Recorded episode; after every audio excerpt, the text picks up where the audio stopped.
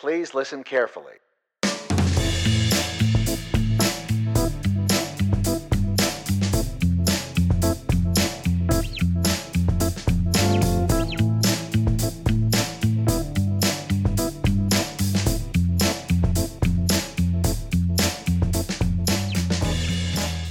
Hello，我是向，欢迎收听《凹豆说书人》。今天是我们历史性的第一集。 网络上有一个说法是台湾人必做的三项挑战，那分别是登玉山、单车环岛，还有勇渡日月潭。那我们今天要讲的是关于登玉山的一个事件——玉山与右任铜像破坏事件。大家知道我们所熟悉的玉山上面曾经有一个铜像吗？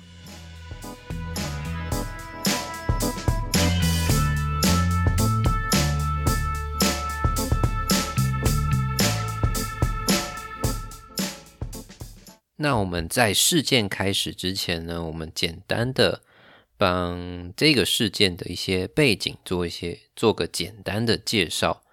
那首先是玉山，我们常说的玉山其实指的是玉山主峰，就是一个比较正式的说法是玉山主峰，也就是我们一千块上面的那一座山，它的海拔高是三九五二公尺，是台湾的最高峰。那其他我就不再多说，因为大家应该知道玉山指的是什么吧？OK，那我们接下来是玉山鱼右任的铜像，这个铜像的一个时代背景。这个铜像是在一九六六年新建完成的。那它的背景是在一九六五年的时候，当时的监察院院长于右任去世。那中华民国政府在玉山主峰上面树立了这个雕像，高度有三公三公尺高。那它的本意是在补足其中一个用意啦，就是在补足我们玉山高高度，把它补到四千公尺。为什么会这样说呢？因为当时的玉山测量数据是三九九七公尺，那立一个三公尺高的雕像，可以让它变四千。对，就是一个非常的没有任何意义的一个行为，因为现在也不到那么高，哎，对。然后另外一个用意，哦，我们刚才讲它其中一个用意嘛，那还有另外一个用意是尊重于右任遥望大陆的遗愿，就是呃遗愿是这样的：葬我于高山西，望我大陆。那我们有找到一些铜像的照，就是当时铜像的照片。可以上我们凹豆说书人的 IG 去看，我们会把照片 PO 上去。好，那我们就开始我们的事件。第一次事件发生在一九九五年十一月一日，绿色和平电台主持人林长安与叶博文、陈朝顺等一行十一人上山。其中包括一对新婚夫妻，他们是以登山来度度蜜月。那执行破坏铜像之前，一群人曾起哄说：“啊，要我们砍头之前要先祭拜。”于是把随身携带的点心，还有一些行动的粮食放在铜像面前，点火并且祭拜。那叶伯文哦，祭拜完了之后呢，叶伯文边拜边念说：“哦，看你。”看这个，你铜像在这边受风寒，非常的不忍心。那我们还是早点把你送回你想要去的中国大陆吧。祭拜之后呢，叶伯文就爬上铜像的基座，发现铜像头部后方已经有一个小洞了。那叶伯文当时就拿着超大的榔头用力一敲，却发现无法敲断，最后只好拿出钢锯将它锯断。那这边补充一下超大榔头的部分，超大榔头的话真的超大，那有多大呢？它的锤子的部分啊，大概就跟一般人的头差不多大。然后这边资料上面是写它的重量有到十七公斤，十七公斤真的很重诶，就是呃，我们一般登山的爬山。呃，比如说三天两夜的行程的背包，像重量大概也在十公斤上下，不会重太多，也很少人超过二十公斤。光一个榔头就十七公斤，真的超重，真的是他把这个东西背上去，我真的觉得蛮屌的。也就是说，他可能当时背包上去起超绝对超过二十公斤，酷。好，那我们继续我们的事件的叙述哈。那他锯了，我们刚才提到他拿出钢锯来锯他的头像铜像的头部，然后他锯了好一段时间之后，发用力，他又拿起榔头用力一敲，这次头像就断了。叶伯文。表示他这他要把头像带回去做纪念，但头像却在回途回程途中的半路，好滚了出来。那由于当时天色昏暗，他只好放弃找回。在过了两周后，十一月十五日，各个报道登出于右任铜像的头段消息，引起社会热烈的讨论。叶伯文甚至。特地扣印到林长安主持的绿色和平电台中，以局外人的角度调侃这次的事件。他当时是这样说的：“听说于右任铜像头被砍断了呢。”啊，林长安当时也回应说：“哦，对啊，我也有听说哦。”两个人就这样一搭一唱起来，好像事情不是他们做的一样。不久之后，过玉山国家公园管理处。就派人派人找的时候，就找到了这个被锯断的头像。那他也把它重新的粘回原来的位置。这是第一次的事件，就这样结束。再是第二次的事件，我们玉山铜像、玉幽镇铜像破坏事件一共两次。它第二次的事件就比较嗯神奇一点，amazing 一点。好，那。时间发生在一九九六年的五月初，也就是呃叶伯文砍断锯断那个铜像头部的隔年，他玉管处接获山友的通报，发现整个铜像完全被拆除，并且丢入山谷，无从找寻。那那由于这次的事件呢？这次破坏的事件没有任何人出来承认或者说明，也因此执行者破坏的时间还有过程是没有人知道的。那这一次破坏了之后，那个玉管处那边就没有再做一个新的铜像把它放上去了，他们改成树立一块玉山的天然巨石。由当时南投县长林元朗写下“玉山主峰”四个字，并且附上标高三九五二，一直到今天，也就是说，也就是我们现在看到的那个玉山主峰上面的那个石碑，就是从第二次事件之后立上去的。那这个石碑，我之前去爬玉山的时候有看到，还蛮还放在那边还蛮不错的啦。对，我也会放在 IG 上面，大家可以去看看。那以上就是两次玉山鱼游人铜像的破坏事件。第一次事件呢会这么清楚，其实最主要的原因是，诶，叶博文在二零零七年的时候，他有出来自己出来爆料，呃，因为呃，我们他破坏的时候是一九九五年嘛，过了这么久。二零零七年，其实法律的追诉期已经过了，那那他就是自己跑出来爆料赚一点声量。OK，那我们简单的，其实我在找到这个这个事件之后，有一点点心得，因为小弟最近刚好在听法克电台的触转星期四系列，这边 s h o 一下法克电台，就是法克电台，我觉得蛮屌的。蛮赞的，他们用一些比较白话的东西去介绍一些法律相关的案件啊，或者是法律的观念，其实听起来可以学蛮多东西的。OK，回到我们主题，我听到他们的一个触转，最近的一个触转星期四系列，就是我觉得还蛮有感的，就是尤其尤其是关于威权象征的那一 part。因为我们小时候都会看到那种学校校园里面都会有铜像，像是蒋中正或者孙中山。然后，比如说教室的黑板上面的上方也会有孙中山的照照片，这个就是所谓的威权象征。嗯，我们然后为什么我提到威权象征呢？因为我在想，于右任铜像是不是一种威权象征？那我会参考，就是以。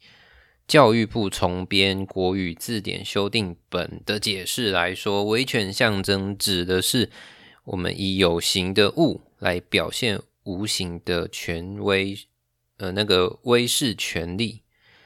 那与右认同像是吗？首先第一点，同像是有形的物体，这没有问题。然后第二，第二个是无形的威势权力。于右任能够代表无形的威势权力吗？嗯，我有去查于右任的他的时代背景啊。他当时是在戒严时期，也就是就是所谓的白色恐怖时期。于右任的身份是监察院的，当时他的身份过世的那时候是监察院的院长，然后还有兼第一届国民大会的代表。他。这两个身份其实是非常能够代表白色恐怖时期的一个权力的一个象征。嗯，因为这两个身份，如果大家有，大家应该听过万年国会，在历史课本里面一定有听过。对，那我认为单论历史地位来说，我们先不论他个人的事迹哦，单论历史地位来说，我认为他当然是卫士。权力的象征人物之一，也就是说，呃，与右任同像很有可能时至今日，很有可能会因为促进转政府在推动促进转型正义这件事情而被拆掉。哦，那是一个这一段主要是一个感想啦。刚好最近在听那个法克电台的 podcast 节目。促促转星期四系列的，刚好联想到的一个感想，对我解释很多，因为真很怕被网友们骂。那我们先抽离一下，我们再用另外一种角度，其实这个会比较代表我个人的想法。我们用另外一种角度来看这个铜像，哎，对，这个铜像蛮丑的。突然想到，刚才忘，刚才一直忘记提到他的长相。当然也可以上我们 IG 去看，其实它长得蛮丑，就是一个大大的，就是一个大大的座，然后上面一个半，已经不到半身，肩膀以上的一个铜像而已，它不是全身的哦，它是它是只有肩膀以上的部分，就是我觉得没有很好看啊，放在户外，就是然后我觉得这个铜像放在玉山主峰上面，其实很不合理。为什么不合理？因为我觉得啊，他对于玉山这个地方，或者说是呃森林保育，或者是登山这件事情，没有什么贡献。我觉得把一个对这些东西都没有什么贡献的人，放在一个对于对于环境或者登山来说这么重要的地方，我觉得真的。没有必要。然后，当然，如果说你把它这个铜像放在什么书法协会上面，还说得过去。为什么？因为它有一个呃厉害的称号叫近代草圣，写书法很厉害。对，就是我是这样觉得啊。我觉得它其实放在那边真的没什么必要。我们还可以想一个情境，好了，我们来一个情境，就是。假如我今天哦，我今天去爬玉山，爬的超累，累的跟狗一样，好不容易爬过。如果有去爬玉山的人就知道，第，如果呃我们去爬玉山的要攻顶上去的那一段啊，最后的几百公尺那边超他妈的难爬，就是也不算很难。就是比较陡峭啊，不算很难爬，就是比较陡，所以其实爬上去，然后又很高，其实爬上去蛮喘的，很累。那你爬累的要死，累的跟狗一样爬上去，看到一一座他妈丑的要死的铜像，哦干，绝对可以堵拦，就是看到心情也没送。对我觉得他他被弄掉合理。以上就是我对于这个铜像的一些想法。好，那我们刚才话题好像过于沉重了，来，我们来稍微扭转一下话题。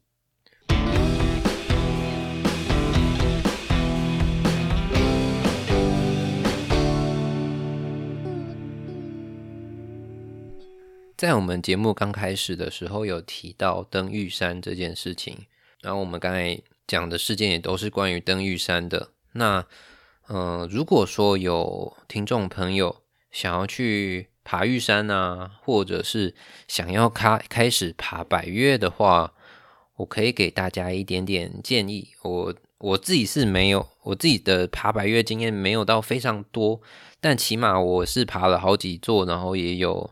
单攻过都活着下来了，然后也都爬得还蛮舒服的。那就是给大家一点点入一个初心者一点点建议。那登山的老手呢，就可以比较专业的大大们，嘿，大大们可以也可以听一下，如呃我的讲法有没有什么错的，或者有想补充的，都可以都可以 I G 是跟跟我说，或者是呃。传 email 跟我说，那我觉得呢，你刚开始想要爬的话，我觉得有至少要做好三项的准备，分别是一个观念的准备，观念有分很多，我等下会细讲，然后再是身体的准备，还有装备的准备。首先是观念的准备，嗯，一个很老套的说法，第一个观念是山永远都在，这个说法其实。我觉得蛮老套，但是很现实诶。就是如果说你身体不舒服啊，就不要硬撑着去攻顶。我们该撤退的时候就要撤退。你不要说哦，硬干上去，然后勉强自己去攻顶。如果说你当今天真的不舒服，高山症还是什么的，你上去高山症，突然一瞬间什么脑部水肿，突然失明。然后眼睛看不到，让它掉下去，你自己挂了，然后还害队友说啊，没有把你照顾好，怎么样被被抓出来网络霸凌？如果说你这样硬干的话，自己出事情，然后还害队友，不觉得超自私的吗？我是觉得不要勉强自己，你可以上就上，不能上，反正呃，假假设爬玉山好了，玉山又不会突然哪一天突然裂开，然后就没有了，不可能嘛。就是你下次做好准备再去爬一次啊，对啊，就不要为了哦我那那一口气硬要爬上去，结果不仅害了自己，还连累到别人。哦，这是三，这是一个其中一个概念观念了。那另外一个观念是无痕山林的观念。无痕山林的话，以后的节目我们可以有机会再多讲。那我今天讲一个最简单的是关于水资源还有生态负担的部分，就是，诶，上山，因为呃山上的水资源其实是蛮缺乏的。那因为他们的水基本上是没有什么自来水水管啊，或者是哪里水库可以供应，山上的水基本上都是去利用管线去接露水啊，或者是用雨水。接雨水的方式去收集的，也就是说，呃，山上管的水资源非常有限的情况下，你不要拿，你不要在，不可能在山上洗脸或洗澡或洗头。那山上也没有人在用，也没有人在有稍微刷牙啦，但不会用牙膏，因为用牙膏你要冲很多次嘛。然后再来，你用那些有点化学的产品在山上的时候。其实会对于环境造成一些负担，对。然后另外就是垃圾的问题，你带什么垃圾上来，就要带什么垃圾下去。你今天如果说哦，比如说我们爬山住的是山上的山屋，就是有政府有提供住宿在那边，它有附设厕所，然后有小小的垃圾桶给你丢卫生纸的话，你可以丢卫生纸进去没关系。但你如果今天是野营的方式，就是嗯，另外在一个营地搭帐篷野营的方式，没有厕所的情况下，真的哎，你就不要把那个卫生纸丢丢下去。虽然说哦，大家都大家都听说都知道说哦，我们的卫生纸可以被分解啊，人家都跟我说可以分解啊，是可以分解没有错。但是想一下，我们的卫生纸要多久才能被分解？他妈的，你可以做一个实验啊，你把你家卫生纸丢在你你家花园，还是你找一块找一盆土，你把它丢进去，你看多久才会分解？一个人丢。丢一张卫生纸就可以那么久了，你要是丢很多张的话，它分解超久了。其实对生态来说，对环整个环境来说是很大的负担。它就算可以分解，也要很久，更不要说那些不能分解的东西。对，所以你带卫生纸上来就带卫生纸，带卫生纸上来大便擦干净，你就找一个夹链袋，怕有味道，找一个夹链袋装进去。然后带下山，这是一个简单的无痕山林的观念啊。好，然后再来的话就是第二项准备身体，我们身体基本上要有一定程度的运动能力，你才能够负担爬山的行程。以玉山为例，好了，玉山来回哦，从登山口走攻顶，攻完再走回来，差不多二十四公里左右。哦，你那你就想一想嘛，你可以在三天内或者是一天内走二十四公里吗？而且还是包含上坡下坡。如果你没办法的话，其实可以去爬一些小山，慢慢累积你的肌肉力量，再来再来做这件事情。对，那如果说不确定，我应该要准备什么样程度的那个身体？我应该要身体能力要到什么这样程度的话，嗯，你可以另外 I G 私讯问我，或者是去问一些，比如说哦有在爬山的一些前辈们啊，然后或者是有在开团带登山活动的的那些组织啊，可以问看看。那当然，我会建议你把这些那个他们的说法当成参考。就是你要知道大概要到什么样的程度，因为其实爬山太多种说法了，有人说很简单，有人说很难，取决于个人能力啦。嗯，像我就觉得蛮简单的，但也很多人没有不这么认为。OK，接下来是第三个准备装备的部分，装备的部分的话。基本的装备要带啦。那假设你是爬玉山的话，其实以玉山入门还蛮不错的，或者是嗯，比如说雪山主东风啊，或者是奇来南华啊，这几个都是还蛮不错的入门百越。那入门百越的话，为什么说入门百越或为什么我说还不错呢？因为这几个地方其实都有业者在提供。睡袋的租借伙食就是可以供，他就是可以供膳给你，反正就是付钱给他，那你就会有吃的，也有睡的，那那就很爽啦。就是少背吃的东西，少背睡的东西，你只要带你的换洗衣物，然后基本的个人装备，还有还有那个行动间会可能怕肚子饿吃的一些简单的食物。就很够了，所以是这样子。以入门百这几座入门百越有业者公善跟租借睡袋的这些百越的话，其实呃背包重量完全可以压缩在十公斤以内，十公斤真的是很轻松的一个重量。那如果说你还有特别去买一些轻量化的装备，专业轻量化的装备的话，记得要专业的，不要随便乱买一些。我这很轻就好，然后烂的要死，一次就还没用到一半就坏掉，那不要要专业一点，好用的。